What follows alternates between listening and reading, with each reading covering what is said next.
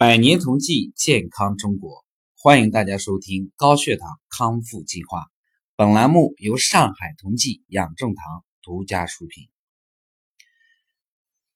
上一集为大家去介绍了在调理的过程当中，监测血糖数据的重要性，以及我们如何去减药，甚至于停药。那么今天我们为大家去讲解一下。整个调理过程当中的餐单也是我们的饮食。首先，第一点要向大家说明的是，在调理计划过程当中，我们最高的原则是不能感到饥饿感。如果饿了，就必须要吃东西。同时，每一个人最多最多一天可以吃二十四餐，也就是大家常说的少食多餐。但是以前并没有人告诉你该怎么样去吃东西。那么在高血糖康复计划里面呢，我们会为大家明确你要吃哪些食物，明确你吃食物的重量，明确你几点钟吃，明确到你饿的时候需要补充哪些能量。所以对于大部分人而言，整个的调理过程，整个的餐单计划。是非常的舒适的。以整个过程当中，第一，我们不会感觉到任何饥饿；第二，我们所有的饮食习惯会比以前更加的丰富；第三，我们所用到的所有的调理的食物，都是我们在菜市场、在超市可以轻易购买到的，只是我们为大家去制定了一个更详细的计划。我们会通过营养学的这个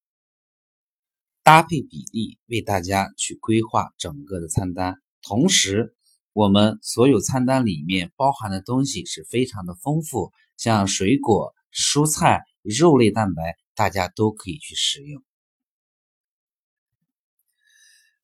可能会有一部分人看到餐单的时候，会觉得这个餐单很简单，只是低升糖饮食的一个餐单。其实这个想法并没有错，我们的餐单呢就是低升糖的饮食的餐单，但实际上我们所要达到的效果是脂肪为我们提供能量。大家可能都知道，我们人体的主要代谢的渠道啊，或者说我们人体能够吸收到的一些能量是血糖，血糖在为我们提供能量，也是因为这个原因。因为我们自己吃多了、吃错了，会导致血糖不断的升高，最终会引发高血糖。所以，我们建议大家的是，通过餐单，我们希望达到的效果是从血糖提供能量到转化为脂肪提供能量。其实，我们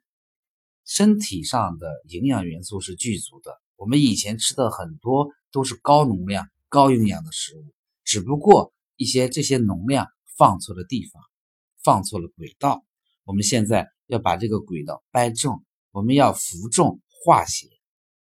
通过餐单的饮食，把我们的代谢轨道转化为脂肪去提供能量。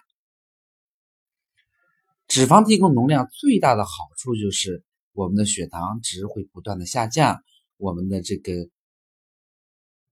体重也会慢慢的下降，同时。会带来一些意想不到的身体改善，比方说，最近我们有一个调理的客户，原来是满头的白发，那么这两天其实从昨天开始，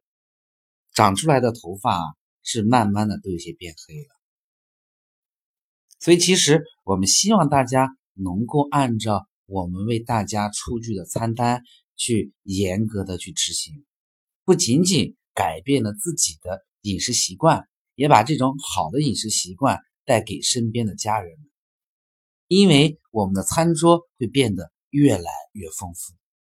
同时我们的购物的成本、饮食的成本也会越来越低。那么最后，祝愿每一位家人都能够身体健康，万事如意。谢谢大家。